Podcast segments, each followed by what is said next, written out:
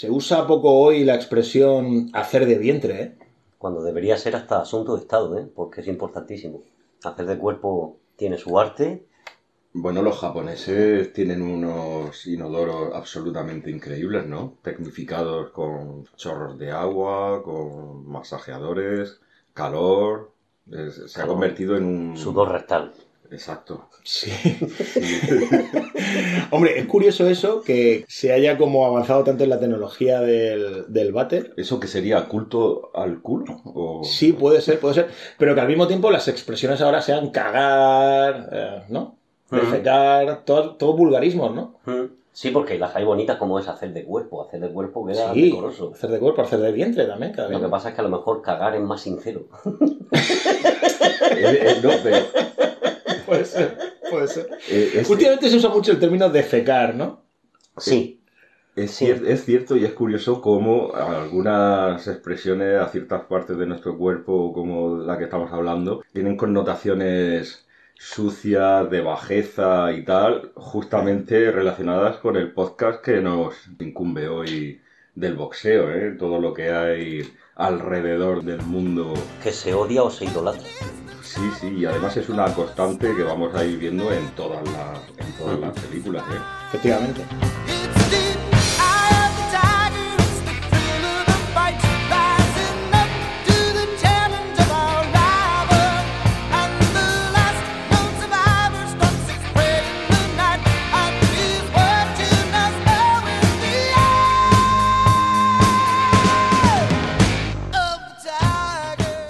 Uno de los mejores libros de boxeo, bajo mi punto de vista, es Entre las cuerdas, cuadernos de un aprendiz de boxeador del sociólogo Louis Bacant, que creo que ya nombré en algún otro episodio de, este programa. Eh, en su capítulo Bienvenidos al Estudio 104 dice lo siguiente. Curtis me dice con un tono misterioso, ven Louis, ven conmigo.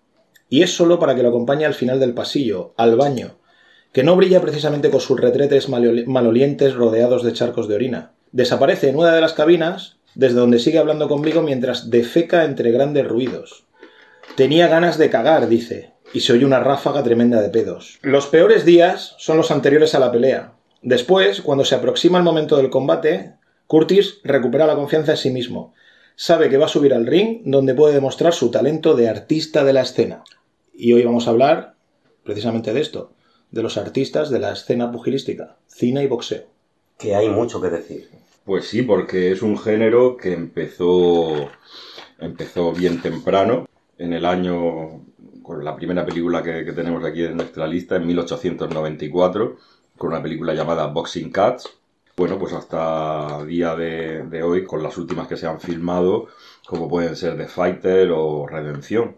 Así que hay, un, hay una larga trayectoria de películas de las que vamos a hablar y lo cierto es que, como decíamos antes, hay constantes que se mantienen en, en todas ellas. Sin embargo, yo pienso que unas se enfocan más en lo que es la figura del boxeador y otras más en el contexto que lo rodea, el ámbito social donde, donde vive ese boxeador, sus circunstancias y hacen de, de eso un protagonista ahí en, en la, en la película. Si quieres, vamos a empezar por orden cronológico con las más antiguas y vamos avanzando. Me parece, me parece perfecto. Habría que apuntar antes que la mayoría de películas, yo creo que más o menos el 90% de películas que vamos, a, que vamos a comentar, son norteamericanas.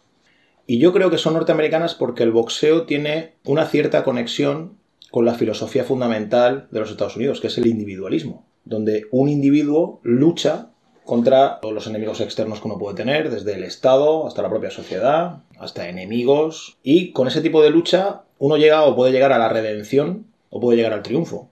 Y yo creo que eso lo muestra muy bien el, tema del boxeo. Vamos a empezar comentando efectivamente lo que has dicho, Juanjo, de 1894, 1898, no sé muy bien. Hay como unos cortometrajes de Thomas Edison que los hizo con el kinetoscopio este, que precisamente él apostó por ese aparato en lugar de por el cinematógrafo de los Lumière y realmente no, no tuvo mucho desarrollo. Son los primeros, los primeros cortometrajes de boxeo que existen.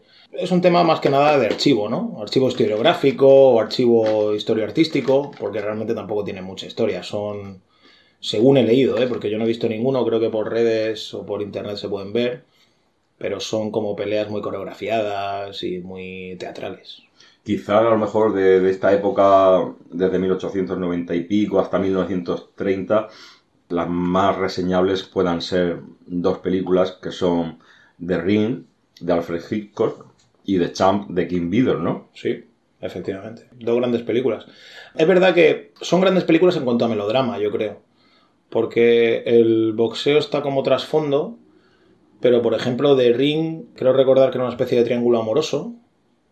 El boxeo estaba ahí como de trasfondo. Había ciertos pasajes que Hitchcock filmaba en los vestuarios y tal, pero no se le daba tampoco tanta, tanta importancia. Y The Champ, hombre, es un melodrama bastante lacrimógeno, luego hablaremos seguramente del remake. A mí en, en The Champ, fíjate, me llamó curiosamente la, la atención que al igual que en el cine italiano ne- neorrealista, cogen a la figura de- del niño que acompaña en todo momento al boxeador. En el Mm. cine es un recurso precisamente de los neorrealistas italianos el introducir la figura de un niño cuando lo que se quiere es acrecentar la, la acción melodramática e intensificar el drama, ¿no? Sí, sí. El drama vivido siempre. La, la figura de un niño es como elevar a la enésima potencia el drama de la situación y de la tragedia que acompaña a la figura principal de- del boxeador, que inevitablemente el niño está unida como un ser frágil y todavía en desarrollo, pues va unida a, a su padre o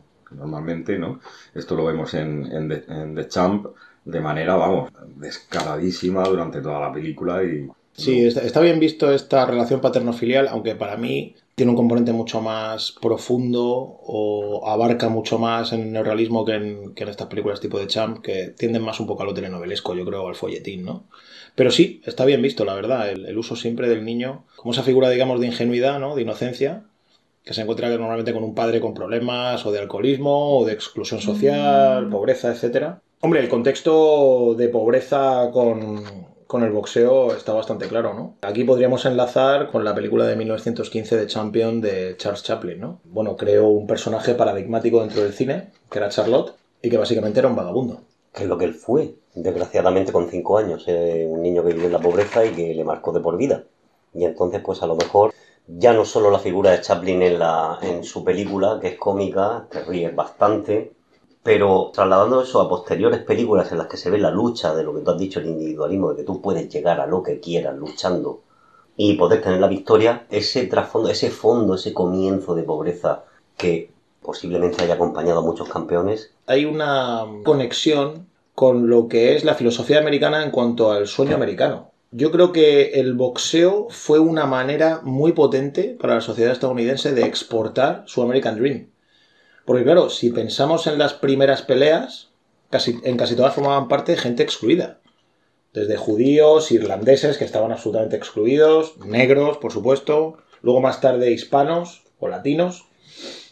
Así que yo creo que tiene mucho que ver con eso, con, con la posibilidad para alguien que vive en, en la extrema pobreza o en riesgo de exclusión de poder llegar lejos y triunfar en la vida. Efectivamente, el boxeo representa esa oportunidad que puedes tener si luchas por ello y, apuestas por ese camino. Pero es interesante lo que, lo que planteas, Carlos. En todas las películas de boxeo prácticamente, al 90%, el protagonista, los orígenes son de, de una pobreza y de una miseria casi absoluta, ¿no? Lo vemos casi en todas las películas, ¿no? Sí, en esta de Chaplin se muestra muy bien esto desde la perspectiva de Charlotte, que es este vagabundo que él creó, pero al mismo tiempo jugaba con la comedia dentro del combate, ¿no? Hay otra peli que es Battling Butler o, o llamada El Boxeador, se tradujo como El Boxeador de Buster Keaton. Yo creo que la película de Buster Keaton tiene un poco más hondura que la de Chaplin, en ese sentido. Por cierto, película de Buster Keaton que es muy cómica en cuanto al reflejo de los entrenamientos en el boxeo, pero extremadamente dramática en el combate final. E incluso Martin Scorsese dijo que tuvo cierta inspiración cuando vio esta película a la hora de, de crear Toro Salvaje. Película de Buster Keaton, ¿eh? Esto sería interesante hacer quizás un episodio más adelante sobre las figuras de Chaplin y Keaton. Si papá o mamá, ¿no? ¿Con quién te quedas? Son dos estilos diferentes. A lo mejor es Sí, una cuestión de preferencia. Sí, efectivamente, mucha gente los confunde, pero yo creo que, como tú has dicho, son distintos, ¿eh? Son distintos, tienen matices. Estos comienzos del cine mostrando el boxeo como reflejo del sueño americano, en las posteriores películas que se hacen tras la de Campeón de Chaplin, la de Buster Keaton, ¿Qué opinión os da, por ejemplo, pues coger la de The Life of eh, Jimmy Dolan o Bueno. la de Conquista, The Golden Boy, todas Sí. estas que vienen a posteriori?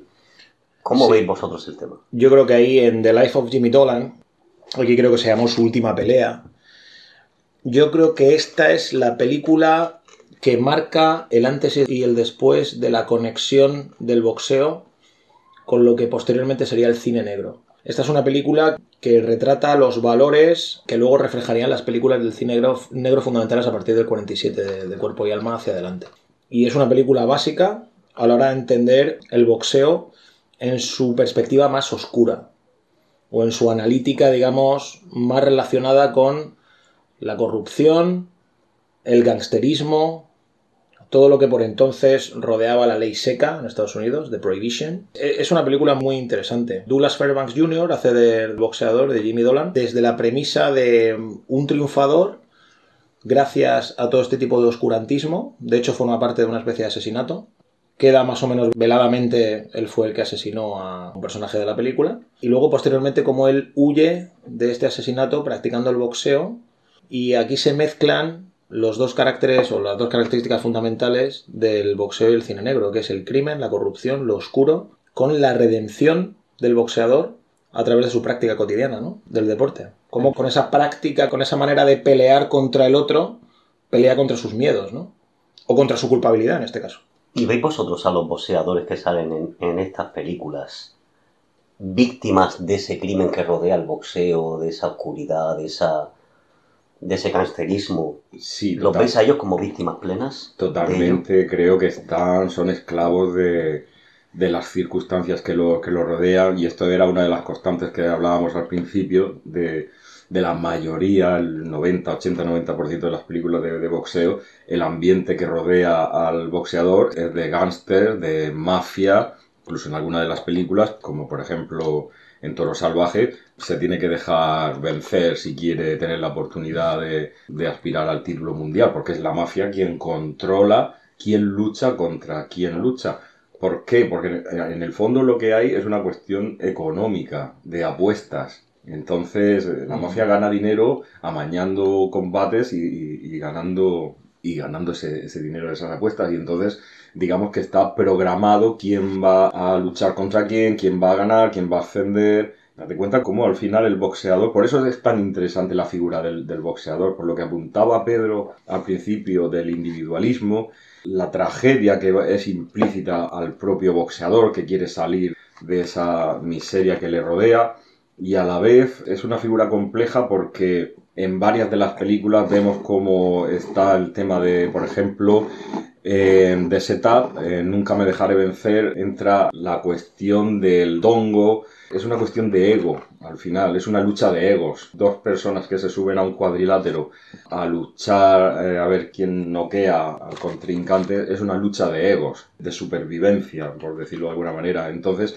decirle a un boxeador, tienes que dejarte ganar, es lo peor que le puedes decir. De hecho, hasta qué punto, pues emocionalmente los boxeadores las derrotas los, los marcan y se ve reflejado en bastantes de las películas. Se ven bastantes películas. Desde 1933, con la vida de Jimmy Dolan, hasta esta parte de cine dedicado al boxeo de 1956 más dura será la caída. ¿Cuál es para vosotros ese recorrido cinematográfico? ¿Cuál es el que os ha marcado más respecto al boxeo de todas esas películas, en vuestra opinión? Bueno, hay que tener en cuenta una cosa, Carlos, y es que el boxeo no siempre es como lo vemos hoy. El boxeo, lo que es la técnica pugilística, ha ido evolucionando con los años, ¿no? Eh, Está el boxeo antiguo, el boxeo moderno, y esto ha, suf- ha sufrido una evolución. Esto también lo vemos en las películas que tenemos, se ve completamente reflejado. Yo, por ejemplo, Toro Salvaje es una película hecha en blanco y negro, pero luego hablaremos más en profundidad de ello. Está hecha en blanco y negro porque es un tributo a las películas de blanco y negro, pero la técnica cinematográfica con la que está rodada Toro, Salvaje es con técnica moderna, los traveling, los planos, los... Entonces vemos ahí una, una evolución, ¿no? Sí, sí. Eh, por, por seguir cronológicamente, después de The Life of, Jimmy Dolan, hay una película que se llama Kid Galahad, que parece ser que es una de las primeras películas del cine de boxeo que mostró el realismo verista dentro de los vestuarios, que era algo que no se solía mostrar, que Hitchcock lo mostró en el ring un poco, así con cuando se bañaba de champán a los, a los boxeadores y cosas de estas así muy hitchcockianas, ¿no? que le gustaban a él. Pero en esta peli, Edward G. Robinson hace de un manager que está obsesionado con que su púgil eh, salga adelante, ¿no? Y esta figura del manager yo creo que es interesante dentro del mundo del boxeo porque va a ser la que luego, en muchas de las pelis y en muchas de, de las historias personales de los, de los boxeadores, corrompa al boxeador. O sea, el boxeador nunca va a ser un corruptor en sí mismo muchas veces, sino que va a ser corrompido por la figura del manager, inducido por la propia sociedad que vive dentro del underground mafioso o gangsteril, etc. Sí, y además esto lo podemos ver absolutamente, a mí es la película que más refleja esto que acabas de decir, Pedro, es en Requiem por un boxeador, con Anthony Quinn, cómo termina convirtiendo a, a Montaña Rivera, que es el boxeador que interpreta a Anthony Quinn, lo convierte en un indio haciendo un espectáculo. Es esperpéntico. Sí, sí, es sí, que verdaderamente, sí. es, sí. es lo peor que... Juega con su dignidad. Jackie Gleason ahí juega con la dignidad de Anthony Quinn totalmente, sí. Efectivamente, sí, es una de las películas que creo que más muestra esto que acaba de... de Absolutamente. Viendo antes la evolución que comentaba Carlos dentro de, de los púgiles o de los boxeadores, hay un, hay un biopic que hizo Raúl Walsh en el 42 que es Gentleman Jim, donde yo creo que se ve claramente cómo, o sea, la evolución que ha tenido el boxeo con respecto a principios del siglo XX y a finales o en el siglo XXI, ¿no? Aquí Gentleman, eh, lo protagoniza Errol Flynn. Y Gentleman Jim, por lo que he podido leer, era un boxeador que de manera despectiva era llamado gentleman, porque era un tío así como muy dandy, como eh, muy guapete, como perteneciente a la jet set de Hollywood y tal. Y no tenía nada que ver con los con las verdaderas malas bestias que iban a partir cráneos, ¿no? En la época. Entonces, de manera despectiva le decían gentleman, caballero. O sea, no era un apodo positivo, sino peyorativo, ¿no? Y bueno, qué mejor actor para reflejar esto que Rolf Flynn, ¿no? Y claro, esto cambia radicalmente luego con todos si lo comparamos con los personajes de los últimos años, ¿no? Tipo Mike Tyson o Holyfield o todos estos, ¿no? Verdaderas bestias eh, tremendas. Para mí hay una película, en- cronológicamente, que marca un antes y un después, que es Body and Soul, Cuerpo y Alma, del año 47. Es la película que verdaderamente inspira a Martin Scorsese a hacer Toro Salvaje en cuanto a la técnica, porque en la película Robert Rosen, que es el director, hace que su camarógrafo se ponga unos patines en el ring y entonces con los patines él va moviendo al camarógrafo, el camarógrafo va con la, con la cámara y, y va rodando todo el combate. Y eso luego lo haría posteriormente Martin Scorsese con Michael Chapman, ¿no? En Toro Salvaje. Es una película maravillosa, habla del cine underground, del cine negro absoluto. El guion de Abraham Polonsky es brutal. La interpretación de Garfield es absolutamente fabulosa. Es una película para mí redonda y es el comienzo, el verdadero comienzo del subgénero del cine de boxeo que sale para mí del film noir, del cine negro, del cine entre lo gangsteril, lo mafioso, lo oscuro, el descenso a lo más profundo de la, de la negritud del alma humana. Es, es esta película.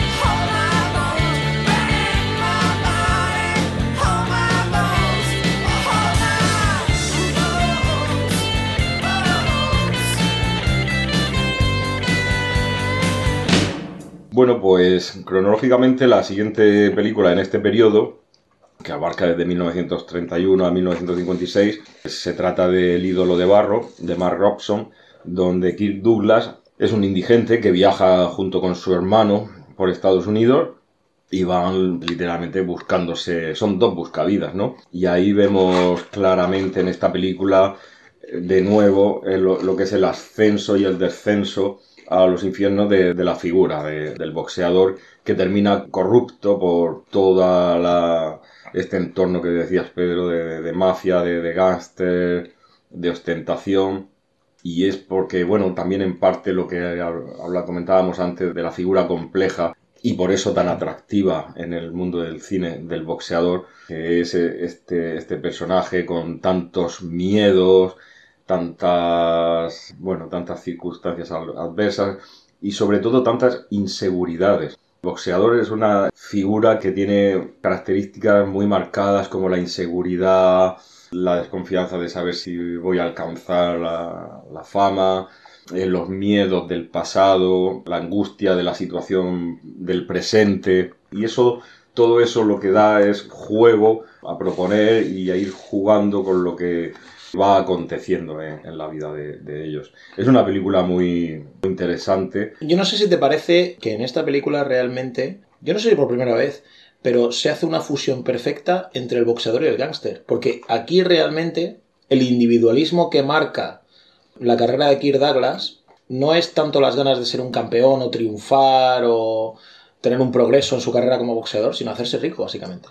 Sí, al final un poco Kirk Douglas de Entonces, boxeador pasa a convertirse también, también en cierta manera gángster. En un gángster, efectivamente, sí. Por eso a mí me parece esta, esta película súper interesante por eso, porque juega ya con la figura del boxeador, no como alguien llevado hacia la oscuridad, hacia el oscurantismo, hacia el mundo underground, hacia la mafia, por, digamos, agentes externos a él, sino por él mismo. Él mismo quiere ser fundamentalmente rico, millonario, salir de la pobreza. Es un individualista materialista. De manera tan clara no está mostrado ni en Body and Soul ni en The Setup, que son más momentos de redención del propio boxeador. Ahí está, es un poco lo que hablábamos. El cine del boxeo va pivotando con las vidas de, y los planteamientos narrativos y de historia de- del boxeador. En este caso no es un boxeador víctima, se incorpora y él se convierte también en parte de, de todo el entorno para sobrevivir, ¿no? Es adaptarse o morir, por decirlo de alguna manera. Sí, pero adaptarse con, con ínfulas aristocráticas, ¿no? Como con ganas de ser el puto amo. Y Efectivamente. el más rico del barrio, ¿no? Exacto, muy, por ejemplo, muy distinta con la siguiente película que íbamos a hablar de No me dejaré vencer, de, de Setup, de Robert Wise, donde es todo lo contrario. Es un boxeador que acaba la película, le dan una paliza tremenda hasta tal punto que tiene que abandonar el boxeo porque no se deja sobornar. Entonces es lo opuesto, si te das cuenta. Sí, sí, en sí. vez de en vez de adaptarse al medio, planteamiento de, de setup, pues que, que no. Yo voy a ser íntegro hasta el final y eso, pues, la recompensa es un, un palizón que te deja inútil ya para seguir peleando. Sí, totalmente. The Setup, una película para mí maravillosa, muy infravalorada en general. Y no sé si sabéis que está basada en un poema. Es una película de boxeo que está basada en un poema de Joseph Morkumbach, que es conocido por La Fiesta Salvaje. Está rodada además en tiempo real. O sea, quiero decir en tiempo real, me refiero que la, la película sucede en los 77 minutos que la película dura, vamos. Y además es una película que me recuerda un estilo muy clásico, la- las tomas, la filmación, los tiempos, juego que hace de las escenas con los contrastes, los blancos y negros, las sombras. Me gusta mucho esta película y es muy distinta a El hilo de barro, a ese nivel técnico. La veo una película más moderna. Sí, El hilo de barro. Mucho, mucho más moderna. Fíjate, sí, cuando estamos sí, hablando que son dos películas de exactamente el, El mismo el año. año. Sí. Una mucho más moderna. Más moderna que la otra, sí. Estoy de acuerdo contigo, sí.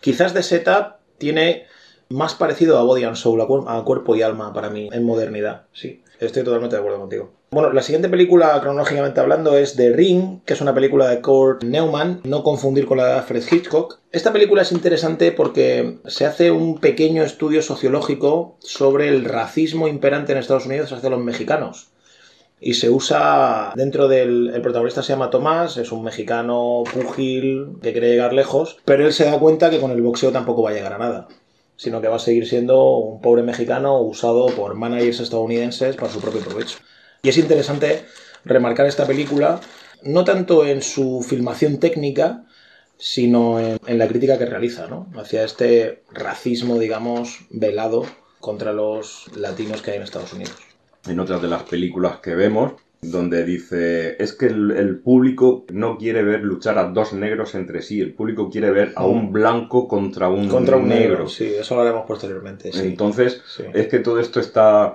presente en, en, este, en este tipo de, de cine. Sí, sobre todo a principios del siglo XX había un racismo clarísimo dentro de esto. Y bueno, eso se llevó el combate de Joe Louis contra eh, Max Simelin este, ¿no? Que era filonazi o, bueno, el alemán.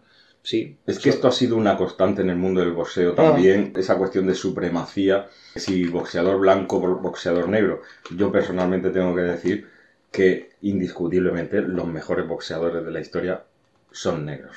Sí. O sea, por naturaleza. Sí. Entonces, claro, el presentar siempre un aspirante, una nueva estrella, de hecho, eh, en el mundo del boxeo siempre es a, a la figura del boxeador blanco que, que va a, a intentar arrebatarle el título al campeón negro, es la esperanza blanca. La esperanza blanca es porque es un, mundo, es un mundo dominado por... por Luego, la- luego habla- hablaremos de una película maravillosa con ese título. Sí, sí, sí. Exacto. Es un mundo dominado por gente de color porque su constitución humana pues está mejor, mejor dotada para, para ello. La siguiente película que queremos nombrar, precisamente, es un campeón blanco. Y es un trasunto de un biopic de Rocky Graciano, ¿no? Que fue invicto durante no sé cuánto. Sí, fue un gran campeón, efectivamente. Y claro, la protagoniza Paul Newman, con esa cara angelical, guapísimo, marcado por el odio, estamos hablando, del año 56, dirigida otra vez por Robert Wise. Marcado por el odio, lo que tiene más interesante para mí es que cambia el paradigma o el ejemplo de ascenso y de caída del boxeador, que normalmente siempre se da. Y aquí, como hacen un biopic de Rocky, te van mostrando desde el principio cómo fue un niño maltratado, luego un delincuente juvenil, luego desertó del ejército, luego fue una especie de mafiosillo. El boxeo se lo toma él personalmente como una redención de él mismo. Y no funciona tanto como un vehículo social, que sí funcionaba en las anteriores películas que hemos comentado, ¿no? Esto de ascenso social, de tal, sino que es algo más individualista dentro del punto de la redención, ¿no? Del acabar con los fantasmas de uno mismo, ¿no? Y me parece interesante ese concepto. La siguiente película es Más dura será la caída, dirigida por Mark Robson. Esta película está escrita por Bud Schulberg. Bud Schulberg también escribió La ley del silencio, película que digamos de trasfondo tiene también el boxeo. Voy a hablar un poco de la novela más que de la película. Y Jim Tenney, campeón de los pesos pesados, dijo sobre esta novela, es la novela más fidedigna que se hubiese escrito jamás sobre el boxeo. Es una novela de una sordidez tremenda, donde se habla de la corrupción del boxeo, sobre todo a través de los medios de comunicación que son usados por la mafia. Aquí Humphrey Bogart hace de un periodista y este periodista, digamos, es contratado entre comillas por Rod Steiger, que es un manager de un púgil mexicano al que quiere, digamos, eh, de alguna manera llevar a lo más alto a través de oscuros vericuetos. Esto es, Expresa- algo, esto es algo que estamos viendo durante, durante toda la trayectoria del cine, del cine de boxeo. Siempre hay ese, ese trasfondo económico que es el motor de este negocio que es el, el boxeo y vemos casi siempre pues eso, la víctima que es el boxeador, que es la persona a la que utilizan pues para enriquecerse. Efectivamente, a veces es la víctima y a veces, eh, como tú has dicho antes con Kirk Douglas, Con en el de Barro, se transmuta en el propio gángster, ¿no? Pero son Tiene ahí como un desdoblamiento de personalidad. Pero fíjate, me parece es una excepción. Normalmente siempre acaba Sí. mal. Sobre esta novela, decir que es una novela que retrata el ambiente tremendo de los promotores de los barrios bajos que se dedican a amañar combates. Usan boxeadores que están sonados, boxeadores borrachos, tienen un montón de apostadores profesionales que le dan dinero, el mundo de la prostitución también sale a flote. Aquí, desde luego, ya el boxeo no era el arte de caballeros, entre comillas, que representaba Gentleman Jean, que hablábamos antes, ¿no? De Rolf Flynn y todo esto de la época dorada de, de los boxeadores que se codeaban con Hollywood, con Chaplin, con toda esta gente. Sino que era una maquinaria normalmente asesina que generaba muchísimo, muchísimo dinero. Destacar que, bueno, como he dicho antes, escribió también La Ley del Silencio, Bud Schulberg, y en La Ley del Silencio también sale Rod Steiger, que sale en ambas pelis. En Más dura será la caída y en La Ley del Silencio. Una novela tremenda y una película maravillosa dirigida por Mark Robson. Hay que hacer aquí un especial reconocimiento tanto a Robert Wise como a Mark Robson, que aparecen en cuatro películas del periodo del film noir como subgénero, del boxeo como subgénero del film noir, en, en esta década que hemos estado hablando. Pues creo que hasta aquí vamos a llegar con la primera parte de este podcast dedicado al, al mundo de- del cine en el boxeo.